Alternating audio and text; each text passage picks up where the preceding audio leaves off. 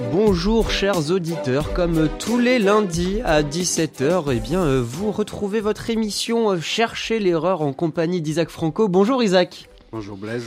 On vous souhaite, euh, avant de commencer, une excellente année 5784 à vous et à tous nos auditeurs. Je réciproque chaleureusement vos voeux à vous comme à tous nos auditeurs, bien sûr.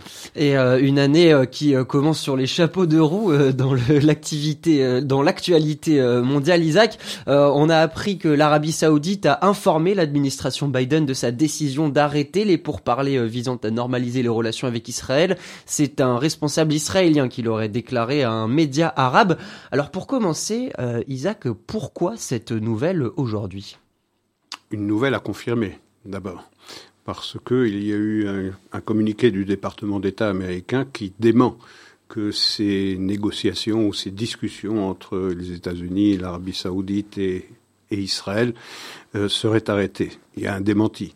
Maintenant, c'est pas pour rien que le site d'information arabe Elaf euh, donne cette information.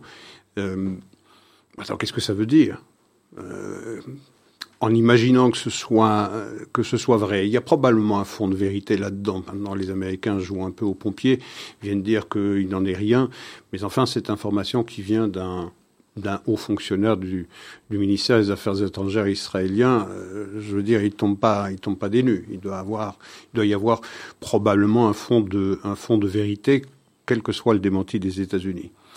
Bien. Euh, ça veut dire que la pression s'exerce euh, sur Israël à la fois de la part des États-Unis, mais également euh, de la part de l'Arabie saoudite. On peut se poser la question de savoir si cette information, encore une fois, est vérifiée, euh, s'il n'y a pas une concertation entre Riyad et Washington pour faire pression sur, pour faire pression sur Israël. Euh, d'ailleurs, la déclaration de l'Arabie saoudite euh, aujourd'hui dénonçant euh, l'invasion du mont du Temple par les fidèles juifs le jour de Rosh Hashanah et les jours qui ont suivi est là pour dire que effectivement ces négociations ne se passent pas aussi bien qu'on le souhaiterait. alors il y a peut-être une concertation entre Riyad et Washington. On sait que Washington tient absolument à ce que euh, l'élément, le paramètre palestinien soit un paramètre important dans les négociations entre de normalisation entre l'Arabie saoudite et, et, Israël. Et l'Arabie saoudite, elle joint sa voix à celle de Washington en disant qu'en effet, il n'y a rien qui pourra se faire tout le temps qu'on n'avance pas dans le dossier palestinien et que les Israéliens n'acceptent pas in fine la création d'un État palestinien en Judée-Samarie et donc souscrivent à ce qu'on appelle improprement la solution à, deux États. Il y a également cette euh, communication des Saoudiens qui déclarent qu'il n'est pas question de continuer à discuter avec un gouvernement dans lequel siègent des extrémistes. Ils pensent naturellement à Spodrich et à Benvir, quoique on peut, c'est assez ironique de penser que les Saoudiens euh, parlent d'extrémisme dans le gouvernement démocratiquement élu d'Israël, alors que le gouvernement saoudien n'est pas exactement hein, un gouvernement issu d'une consultation populaire. Mais bon, passons, passons là-dessus. Il y a effectivement une demande des euh, Saoudiens de, de voir. Euh, alors, je ne sais pas très bien dans quelle mesure cette euh, exigence ou cette insistance des Saoudiens pour voir la cause palestinienne ou la question palestinienne être abordée et résolue pour pouvoir ouvrir la voie à une normalisation des relations entre Riyad et, Jérusalem, si ça vient directement de Riyad ou plutôt si ça vient pas plutôt des États-Unis. Parce que les États-Unis, euh, et Blinken l'a déclaré la semaine dernière, il avait dit euh, les euh, la, question palestinienne est une question importante dans le cadre de cette euh, normalisation, de ces efforts de normalisation entre Riyad et, euh, Jérusalem. Donc on voit une pression qui s'exerce. C'était par les États-Unis, on l'avait vu sur euh, la réforme judiciaire. On avait vu les États-Unis se mêler d'une question qui est une question domestique, qui est une question interne au gouvernement euh, israélien, faire euh, vraiment beaucoup de pression sur le gouvernement israélien pour freiner cette, euh, cette réforme parce que, disent les Américains, les relations entre les États-Unis et Israël sont fondées sur des valeurs qui soient communes et que mener à bien cette réforme judiciaire eh bien, serait, euh, serait une manière de, d'altérer euh, ces, ces valeurs communes et qu'on ne verrait plus euh, la démocratie d'un même œil de Washington à Washington ou à, Jérusalem. Voilà, on, en est là.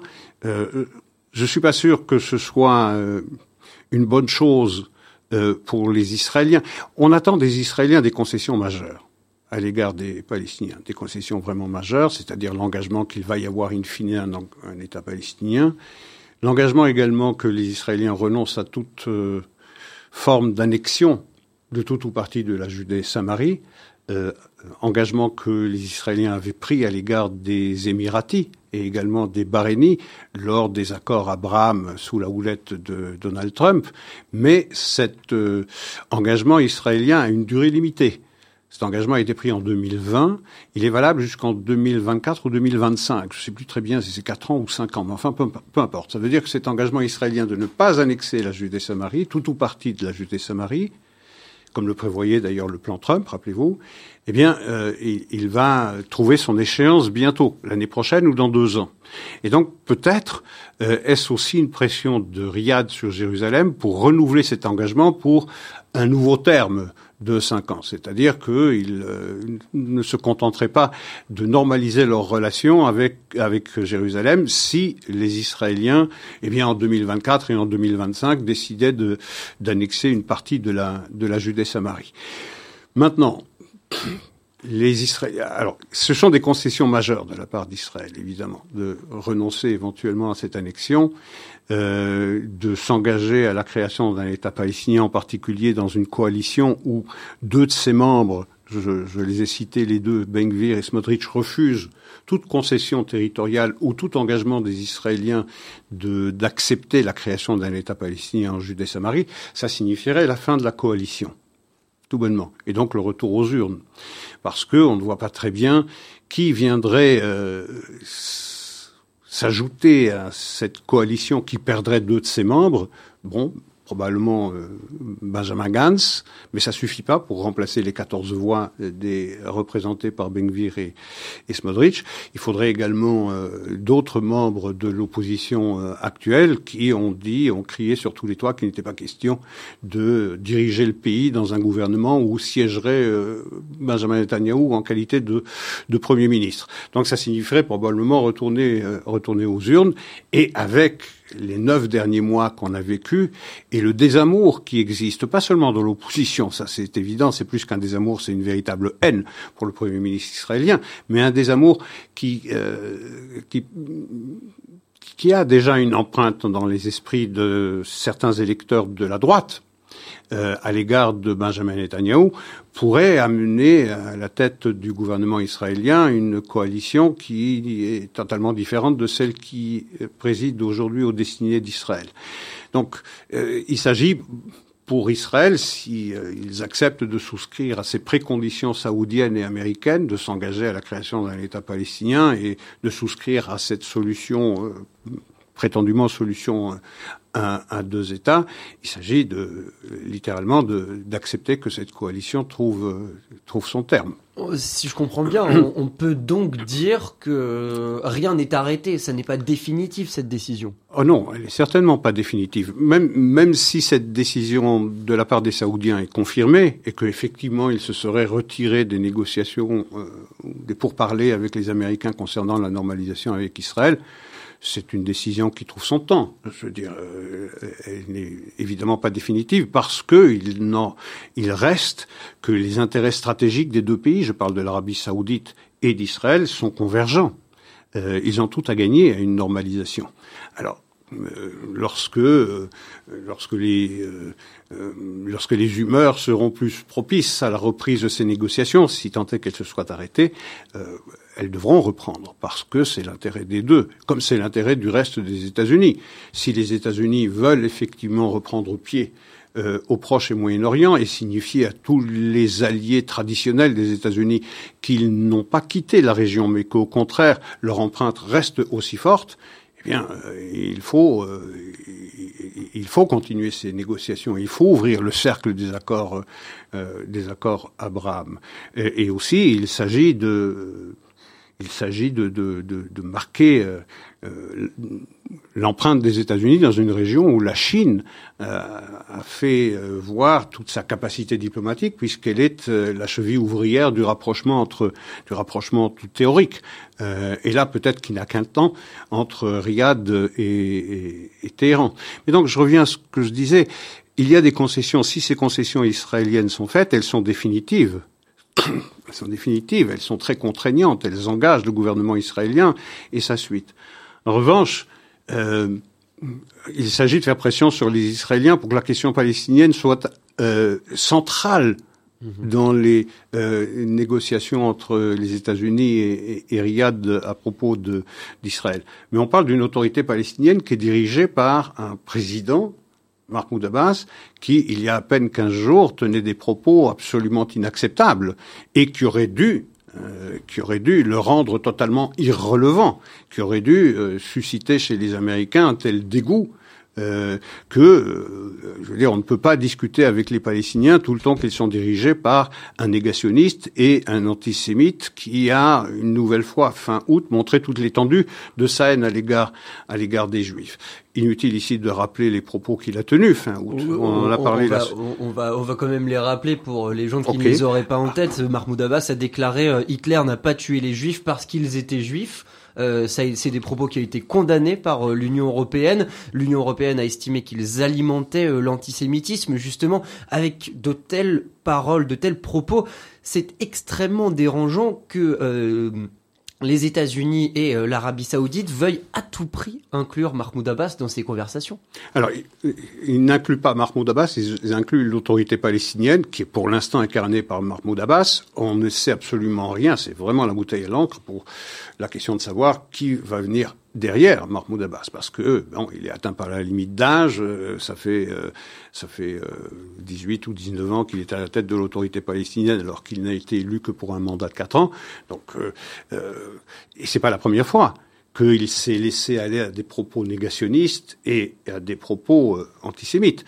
Je veux dire, lorsque vous dites que les nazis n'ont pas exterminé les juifs du fait de leur judéité, mais du fait de leur rôle social, de l'usure, de la banque, etc., euh, ils font peser donc sur les juifs la responsabilité du malheur qui les a frappés, ce qui est vraiment le comble de l'antisémitisme. Ça devrait le discréditer définitivement aux yeux de tout le monde. Je veux dire, toutes les chancelleries européennes, d'une seule voix, les, et les États-Unis également, devraient dire il faut un changement de garde à l'autorité palestinienne et nous n'accepterons pas que soit élu quelqu'un qui nourrit les mêmes sentiments de haine et de mépris à l'égard des juifs et, du génocide. Donc ça n'est pas possible. Or, on y a été d'une condamnation, je dirais, à minima. Euh, on s'est contenté de dire que c'est inacceptable. Bon, et, alors, on a oublié que déjà, euh, lorsqu'il était reçu par Olaf Scholz à Berlin, il avait dit que les Israéliens commettaient à l'égard des Palestiniens 50 génocides. Bon, ça a fait une vaguelette mais on continue de discuter avec les Palestiniens. On continue de considérer que Mahmoud Abbas est un personnage fréquentable, honorable. Il va être d'ailleurs à l'Assemblée générale des Nations unies, où il va donner des leçons, où il va donner des vertus, où il va euh, adopter euh, sa posture favorite, qui est celle de victime de l'occupation et de l'apartheid euh, israélien. Ça veut dire qu'on n'est pas du tout cohérent dans les, euh, dans les chancelleries occidentales. Un homme pareil, qui tient des propos pareils, il n'est pas un interlocuteur. Et je ne dis pas cela à propos de la question palestinienne, qui, tôt ou tard, devra trouver une solution politique. Euh, ok, ça c'est très bien, mais il faudrait que ces Palestiniens soient représentés par quelqu'un qui acceptent de reconnaître le droit à la souveraineté des Juifs sur leur terre ancestrale. Ça commence par cela. Ça commence aussi par avoir un, un, un président, un futur président de l'autorité palestinienne, qui nourrit à l'égard de son futur voisin israélien des sentiments de, euh, non pas d'hostilité, mais euh, de bienveillance, euh, comme tout voisin doit avoir à l'égard de celui avec lequel on va partager un espace commun. Je veux dire, ça c'est ahurissant. Cette euh, complaisance à l'égard de l'antisémitisme à partir du moment où il émane de l'autorité palestinienne. On s'accommode de cela, on s'accommode de cela, et que les Chinois s'en accommodent, que les Russes s'en accommodent, que les Iraniens ou les Turcs s'en accommodent, passe encore, ce qui est déjà passablement scandaleux mais que à Washington on se contente d'un petit coup de règle sur les doigts de Mahmoud Abbas jusqu'à la prochaine fois, qu'en Europe on fasse de même. Euh, alors que Washington se prétend comme le plus grand allié euh, d'Israël. Alors que Washington est le plus grand allié d'Israël, alors que Washington répète ses promesses, ses engagements de lutter contre l'antisémitisme, mais je veux dire le porte-drapeau de l'antisémitisme moderne et du négationnisme moderne, c'est Mahmoud Abbas. C'est Mahmoud Abbas. Si on veut discréditer la question palestinienne, je veux dire, Mahmoud Abbas c'est le principal artisan.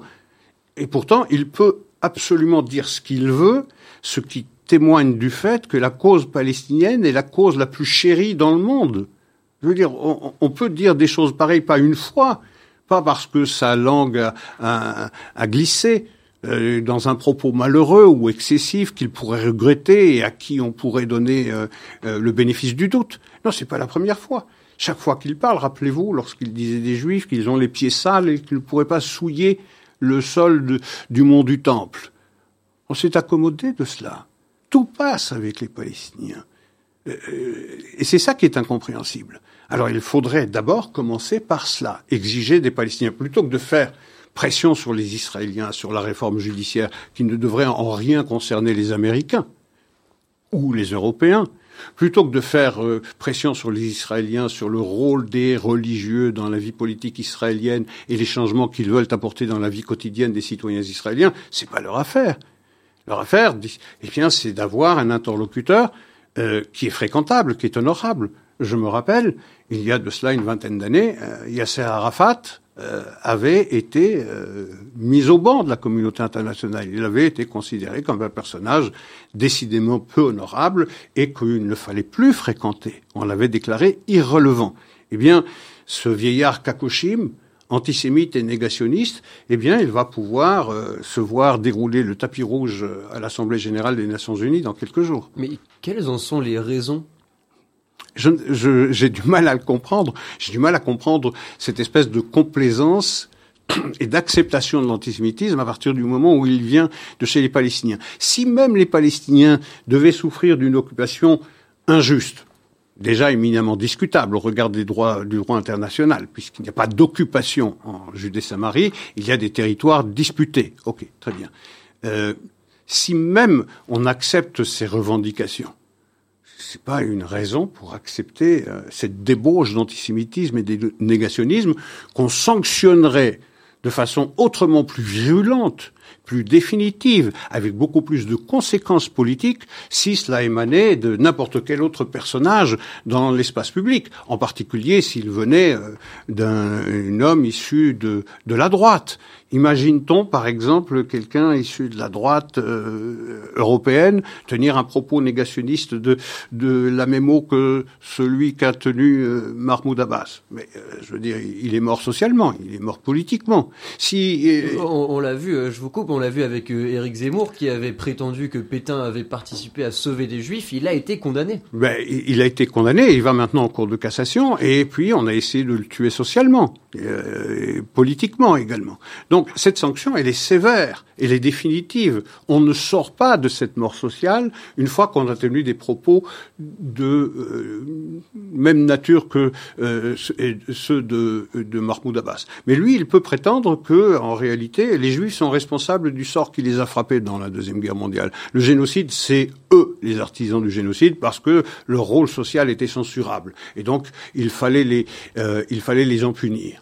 Euh, euh, même chose pour euh, l'antisémitisme. La moitié des juifs qui vivent en Israël et qui sont d'origine européenne ne seraient pas juifs ne seraient pas juifs. Et donc, M. Marboud Abbas, il a la capacité de dire qui est juif et qui ne l'est pas. C'est quand même ahurissant des propos pareils. Eh bien, ça passe quand même. Donc, il y a une espèce de complaisance pour toute forme d'antisémitisme à partir du moment où cela vient soit de la gauche, Et on le voit dans l'espace européen, et on le voit aux États-Unis, où les voix radicales sont très puissantes. Je prends un exemple dans l'université UPenn, en Pennsylvanie. Par exemple, il y a un raout antisémite avec les voix les plus euh, radicales de l'antisémitisme euh, américain aujourd'hui à l'université de Pennsylvanie. C'est pas comme ça qu'on lutte contre l'antisémitisme.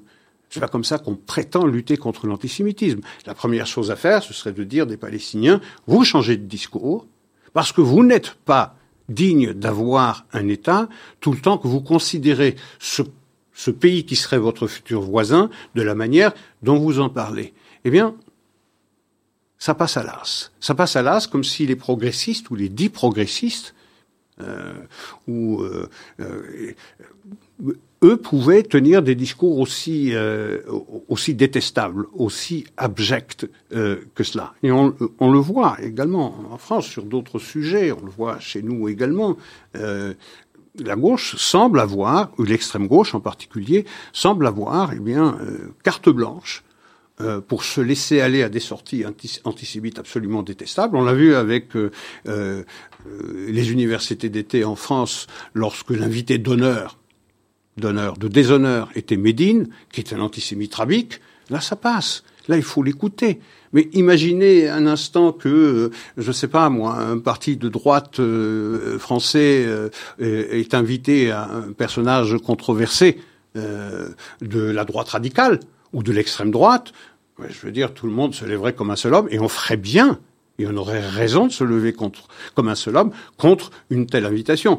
Mais l'université d'été euh, et les filles, c'est passé à l'as, il n'y a pas de problème. Donc il y a une carte blanche euh, à l'égard de l'antisémitisme lorsqu'il vient des milieux dits progressistes, dits antiracistes et qui font du racisme et qui font de l'antisémitisme au nom de l'antiracisme, alors que de l'autre côté, il y a une vigilance heureuse, bienvenue naturellement, une bienveillance de tous les instants à l'égard de toute murmure antisémite euh, de la part d'une personnalité qui viendrait de l'autre bord politique.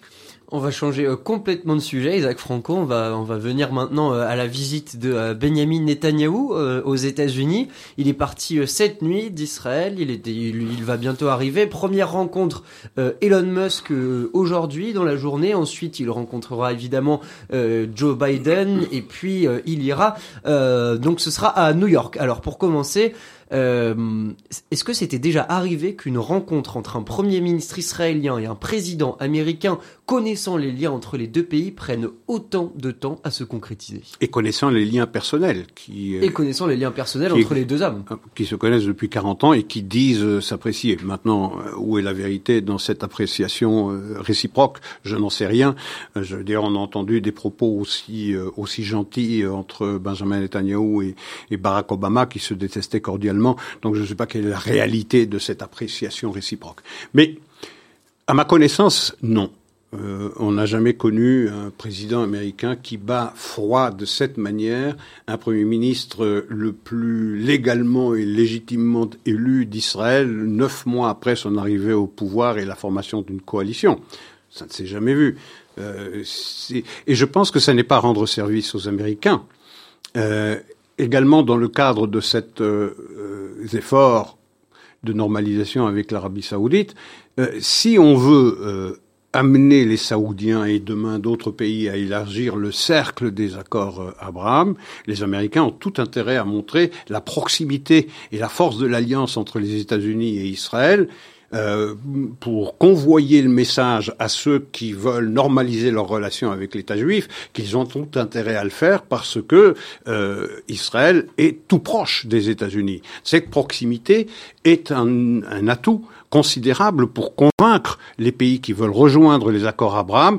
Vous voulez euh, approcher Washington avec une chance d'être entendu dans vos revendications, dans vos exigences, dans vos attentes, quelles qu'elles soient, eh bien, euh, soyez euh, euh, soyez gentils avec Israël parce que nous avons avec Israël des rapports extrêmement étroits. Or, depuis l'arrivée de Benjamin Netanyahu à la tête du gouvernement, quoi qu'on pense de lui, quoi qu'on pense de sa politique, eh bien, tout a été fait à Washington pour mettre de la distance euh, de la défiance, de l'hostilité même à l'égard euh, de l'État d'Israël, allant même pour les États-Unis jusqu'à financer les manifestations de l'opposition contre la réforme, contre la réforme judiciaire, ce qui est une ingérence dans les affaires domestiques israéliennes tout à fait inacceptable quoi que l'on pense de cette réforme judiciaire. C'est une affaire israélienne, c'est aux citoyens israéliens à, trouver euh, euh, le consensus, le meilleur consensus qui, euh, qui arrange tout le monde ou qui permet à chacun d'estimer qu'il a eu gain de cause.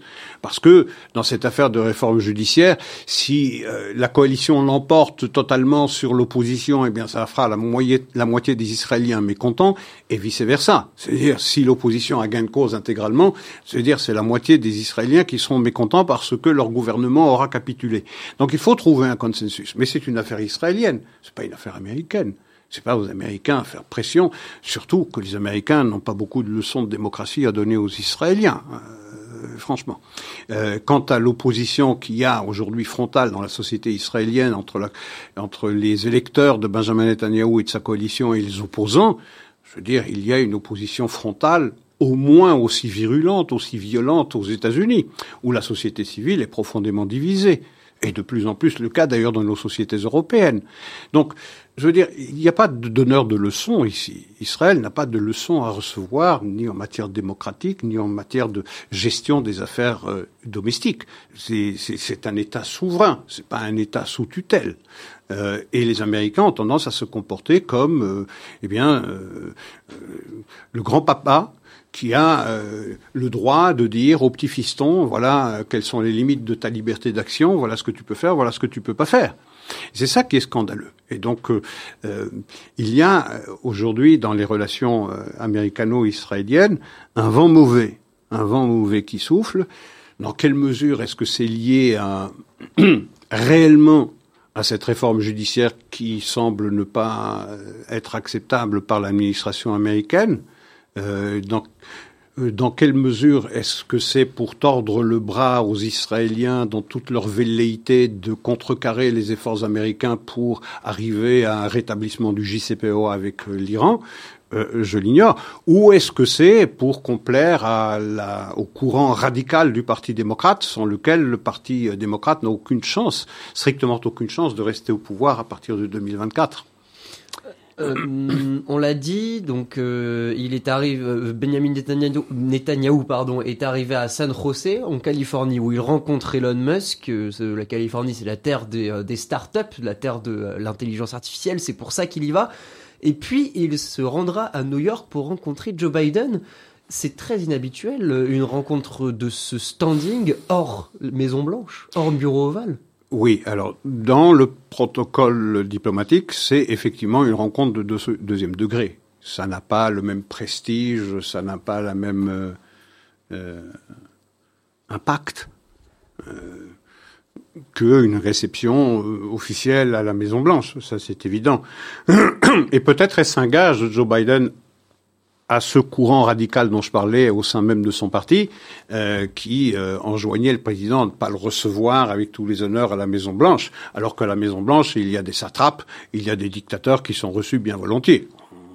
Vu, euh, par exemple, le monarque de Jordanie, qui n'est pas un exemple de démocratie, être reçu avec tous les honneurs à la Maison Blanche. Mais donc, ce traitement de défiance, de froideur à l'égard euh, est réservé, semble-t-il, exclusivement à Benjamin Netanyahu, parce qu'il ne fait pas la politique qui plaît au Parti démocrate. Or, un des euh, préceptes, des principes majeurs de la création de l'État d'Israël, dans la bouche de Ben Gurion, c'était Israël ne doit être géré que dans l'intérêt supérieur du pays. Euh, pas pour complaire à un parti plutôt qu'à un autre euh, aux États-Unis. Alors c'est certain que c'est une, ce n'est pas une manifestation d'amitié et tous les témoignages, tous les communiqués venant des États-Unis que le lien est unbreakable, euh, qu'il est euh, solide comme le comme le rock. Ça n'est pas vrai. En tout cas, ça n'est plus vrai. Pas avec cette administration, comme ça n'était pas le cas pendant les deux mandats de Barack Obama, qui semble continuer d'ailleurs de diriger cette Maison Blanche en, en sous-main. Je veux dire, on ne peut pas croire qu'un homme qui soit aussi loin dans le désordre cognitif et dans la sénilité soit réellement euh, à la manœuvre. Pour pour continuer sur sur cette rencontre, si je comprends bien, c'est plus une rencontre de couloir qu'une vraie rencontre officielle. Alors c'est une rencontre officielle. Elle se tiendra pas dans un couloir, euh, euh, pas devant la machine à café. Donc il y a des salles où on va les où aura lieu cette réception, où on va à nouveau se taper euh, sur l'épaule, on va dire combien on est amis l'un de l'autre, mais je veux dire le message il est clair.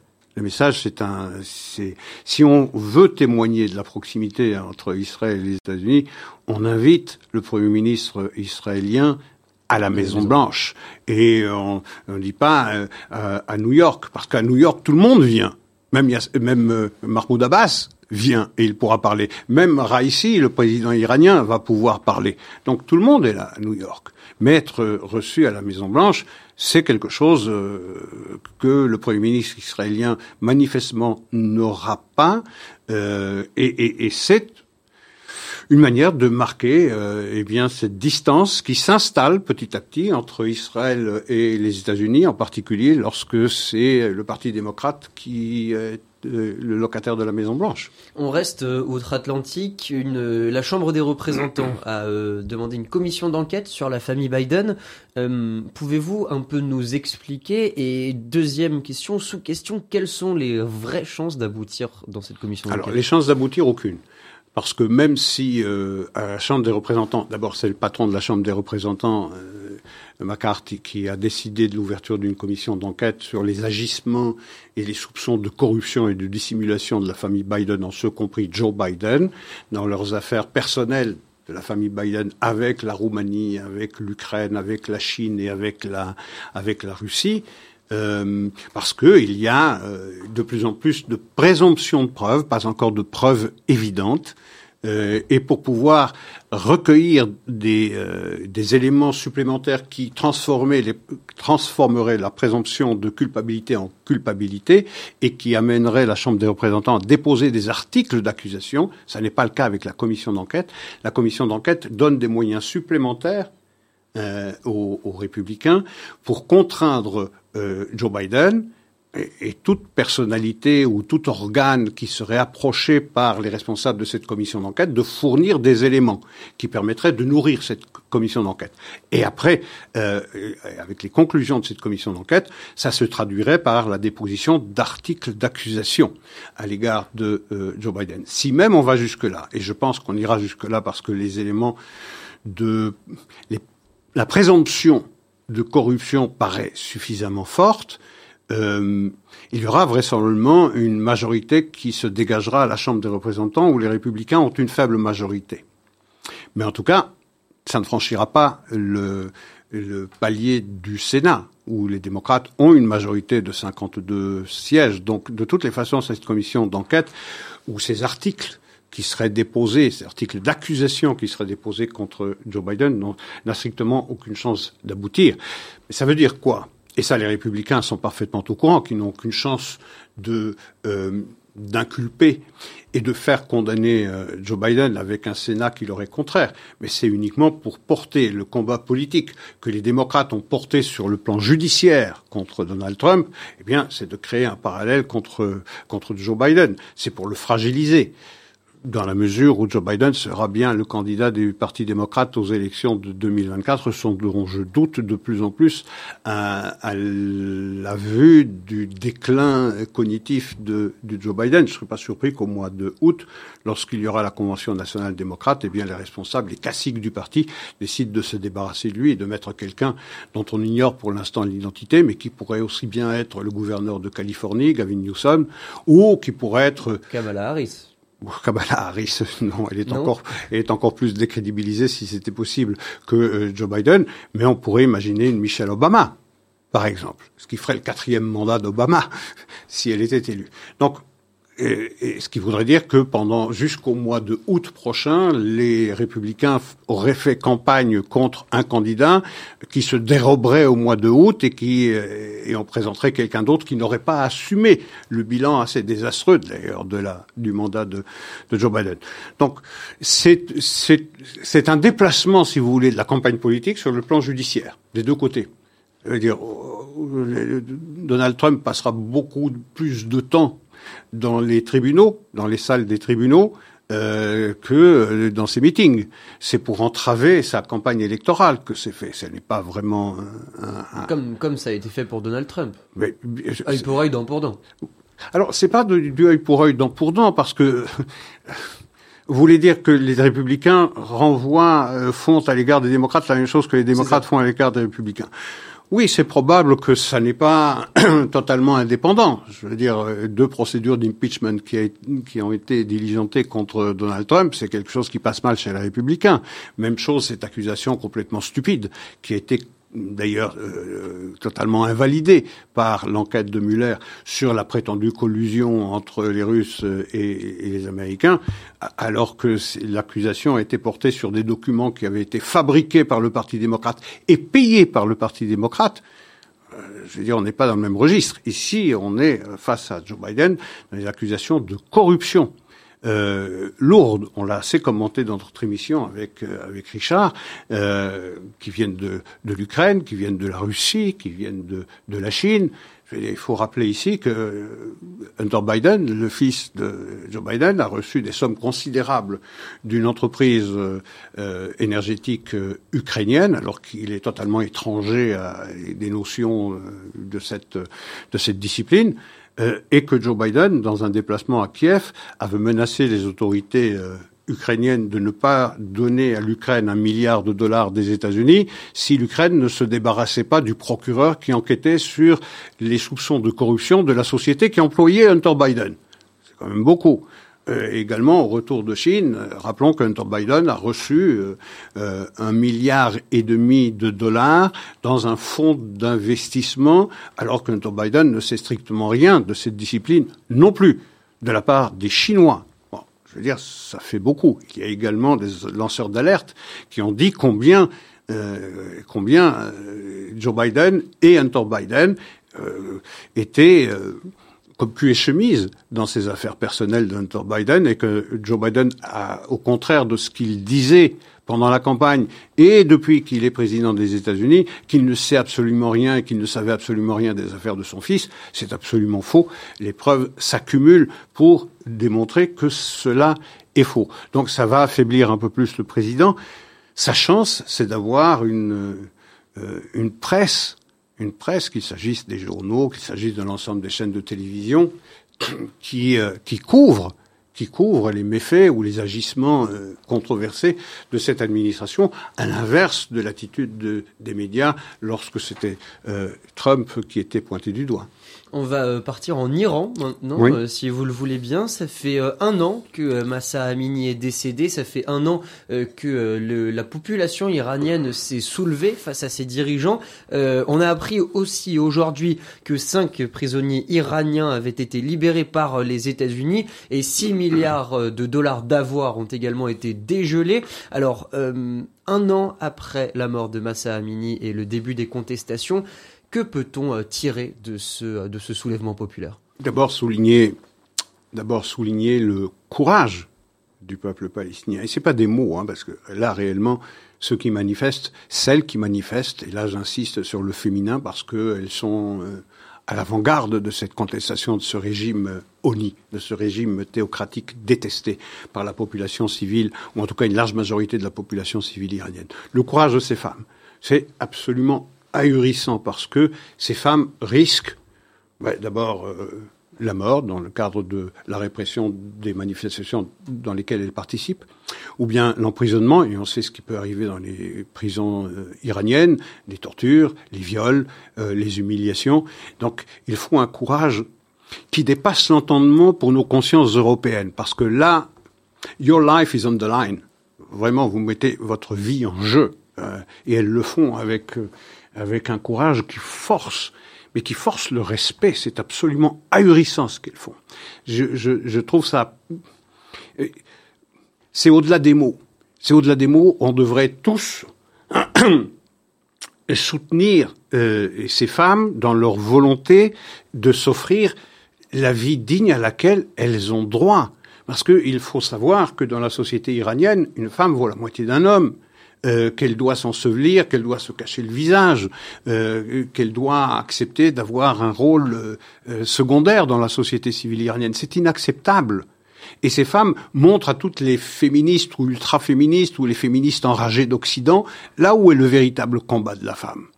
Euh, ces femmes risquent leur vie pour euh, se dévoiler, pour ôter leur voile, qui est un signe de, de coercition, de contrainte, d'humiliation de la femme, alors qu'en Occident, il se trouve des voix prétendument progressistes qui prétendent que la liberté passe par le port du voile, passe aussi par le port du voile. On l'a vu chez les filles, par exemple. On le voit également chez Écolo, chez nous, qui font pression pour que les, les à la STIB, on puisse porter des signes religieux euh, euh, visibles. Donc, c'est un crachat qu'on jette à ces femmes. C'est un crachat, parce que le véritable combat féministe, il se passe pas dans nos rues avec cette parodie de féminisme auquel on assiste trop souvent. Ça se passe là-bas, parce que ces femmes-là, elles risquent leur peau, elles risquent leur vie, elles risquent leur euh, intégrité physique, leur intégrité morale. Donc, chapeau bas.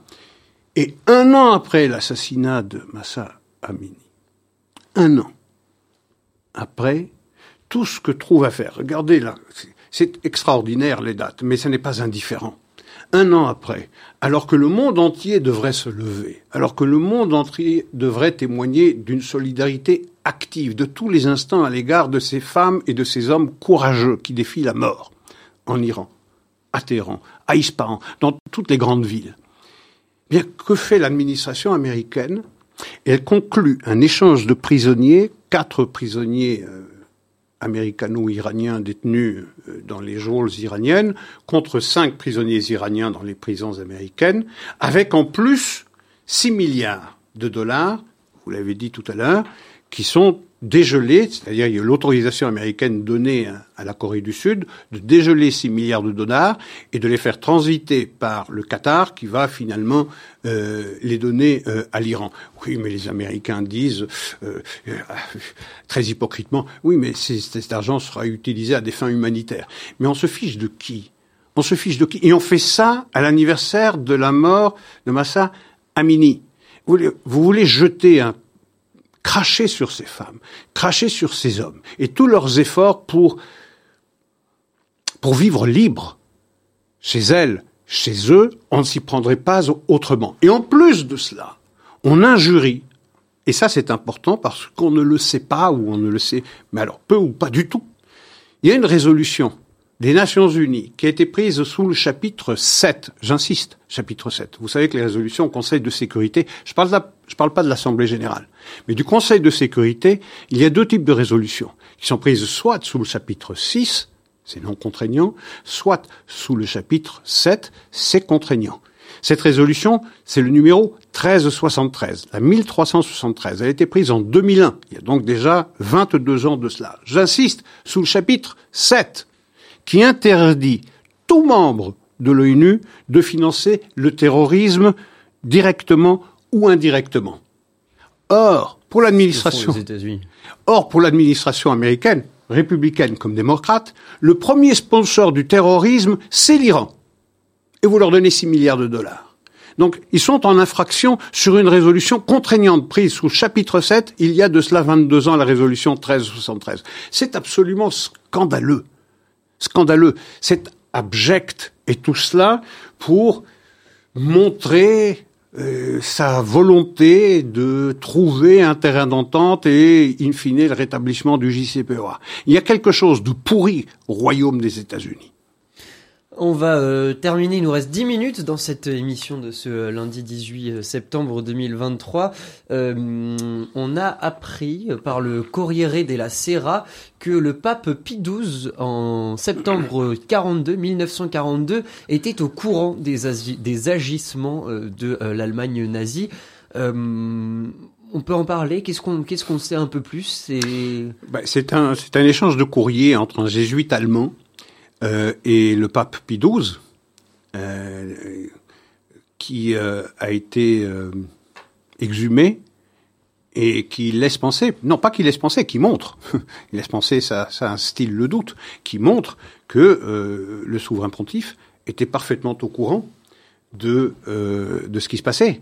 et que quotidiennement des milliers de juifs étaient envoyés dans les chambres à gaz et puis brûlés. Et donc ils le savaient dès le 14, 14 décembre 1942. Donc peu de temps après euh, euh, qu'il euh, y a eu cette réunion entre les dignitaires nazis pour mettre le point final à la solution finale. Et, le 24 décembre, le pape Pie XII, dans son homélie de Noël à Rome, avait simplement déclaré qu'il y a des centaines de milliers de personnes qui risquent leur vie mais dans cette homélie, on ne parle pas ni de juifs ni de nazis. Donc ça montre que décidément le règne de Pie qui était déjà extrêmement controversé, qui avait laissé ouvert un très grand nombre de questions qui sont restées sans réponse, puisque un grand nombre de personnes accusent Pie de n'avoir pas fait suffisamment pour faire entendre la voix de la chrétienté contre euh, la solution finale des, nazis et certains, euh, euh, certaines personnes qui disaient non, c'est pas vrai. Pie XII a fait tout son possible. Il a permis à des milliers de juifs romains de survivre parce que on les a cachés dans les couvents de la, de la ville éternelle. Ce qui est vrai. Et, euh, justement, c'est ce que je, c'est ce que sur quoi je voulais rebondir. Il est important de séparer euh, le pape Pie XII et le Vatican des agissements chrétiens partout en Europe ou en Belgique, en France, en Italie. Euh, beaucoup de couvents ont, ont sauvé des, des, Mais pas seulement, enfants et des familles. Pas seulement, pas seulement, pas seulement l'Église. c'est vrai que un grand nombre de Juifs ont eu la vie sauve grâce aux agissements courageux de membres du clergé. c'est vrai. Et euh, c'est une dette éternelle, une reconnaissance éternelle qui doit être témoignée à l'égard de ceux qui ont montré un tel courage au risque de leur vie. Encore une fois, c'est l'équivalent de ce qu'on disait à propos des Iraniens. Là, on risquait véritablement sa peau. Mais au-delà de la chrétienté, le citoyen lambda euh, a fait preuve de beaucoup de courage. Il n'a pas eu besoin du secours de, de curés ou de nonnes pour cacher des juifs. Ils l'ont fait de leur propre instinct humanitaire le plus élémentaire et ont caché des juifs.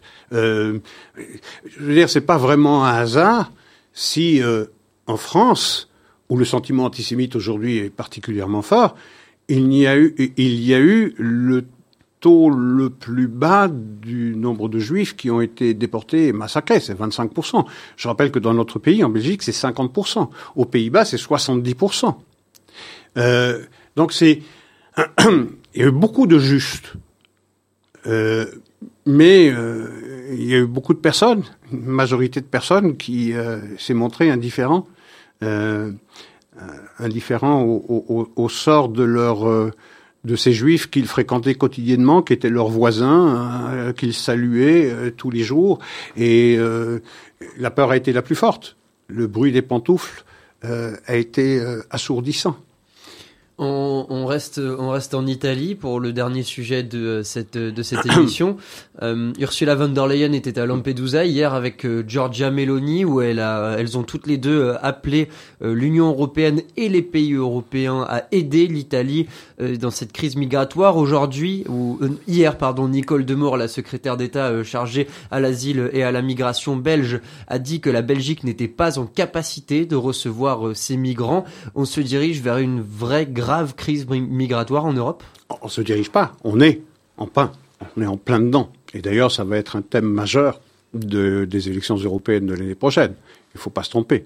Euh, je veux dire, cette crise migratoire qui est euh, aussi euh, aussi forte que celle qu'on a connue en 2015-2016, euh, lorsqu'il y a eu la, la guerre civile en, en Syrie. elle est déjà là, elle n'est pas à nos portes, elle est dans la maison européenne. L'Italie, c'est un membre fondateur de l'Union européenne. Dire, Lampedusa, il fallait voir le week-end dernier, en deux jours, je pense, il y a eu 6 à 7 000 arrivées les images étaient terrifiantes. Moi, je regardais euh, sur la rail, euh, les images, c'était un véritable convoi de bateaux, de petites embarcations, embarcations pardon, qui se suivaient les unes les autres comme sur une autoroute et qui chacune avait 30, 40 ou 50 personnes à bord. Donc c'était véritablement un convoi. Euh, et on n'arrive pas sinon aux chiffres aussi ahurissants que 6 à 7 000 personnes qui ont débarqué sur les côtes italiennes dans une île dont le nombre d'habitants est de 6 000, euh, 6 000 âmes. Non, ce n'est pas possible. On est en plein dans une crise migratoire. Giorgia Meloni a parlé de 130 000 personnes depuis, depuis le début de l'année. C'est le double de l'année, euh, double de l'année dernière. Euh, donc, c'est ingérable. Lorsque la responsable de euh, la migration belge déclare que la Belgique n'est pas en capacité d'accueillir, pourquoi l'Italie l'est? L'Italie le serait euh, et l'Allemagne euh, entonne le même couplet. Euh, L'Allemagne, nous ne sommes pas en capacité. Et la France a redoublé euh, ses patrouilles de gendarmes à la frontière franco-italienne pour que, eh bien, ces migrants qui sont en Italie ne puissent pas remonter jusqu'en France, qui à leur tour iraient vraisemblablement en majorité vers la Grande-Bretagne. Donc l'Italie est laissée, est abandonnée. Et on va aider l'Italie à gérer l'arrivée des migrants gérer. Ça veut dire quoi? On s'accommode d'un fait, de la fatalité de ce fait, et on va donner de l'argent à l'Italie. Mais le problème n'est pas la gestion de ce qui arrive. Le problème, c'est d'empêcher ce, cela de partir. Et ils partent d'où essentiellement? Ils partent de Libye et ils partent de Tunisie, essentiellement de Sfax pas moyen de, d'empêcher ces départs. On a trouvé, la Commission européenne, l'Union européenne a trouvé un moyen d'empêcher Erdogan d'utiliser l'arme de la migration. Euh, 6 milliards de dollars ont été donnés à la République turque pour que euh, eh bien, ces migrants ne puissent pas euh, passer euh, vers la Grèce. Très bien. Je veux dire, la Tunisie qui est un État failli, la Libye qui est un État failli, en fait rien. Il n'y a pas moyen d'empêcher ces passeurs d'organiser leur trafic d'esclaves parce qu'il s'agit d'une traite négrière, il faut l'appeler par son nom. Il euh, n'y a pas moyen de l'empêcher. Euh, et aujourd'hui, Frontex agit presque comme une euh, agence, comme une ONG facilitant le déplacement de ces migrants.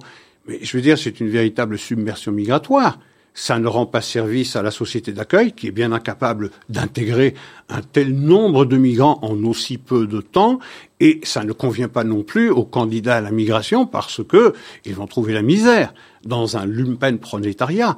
Et ce qui est extraordinaire, encore plus, c'est que l'Union européenne, par cette euh, irresponsabilité, parce que c'est pas aujourd'hui hein, le problème de l'immigration, même si on le met consciencieusement sous le tapis, parce que sinon on est taxé vite de fascisme et d'extrême droite, si on simplement l'évoque.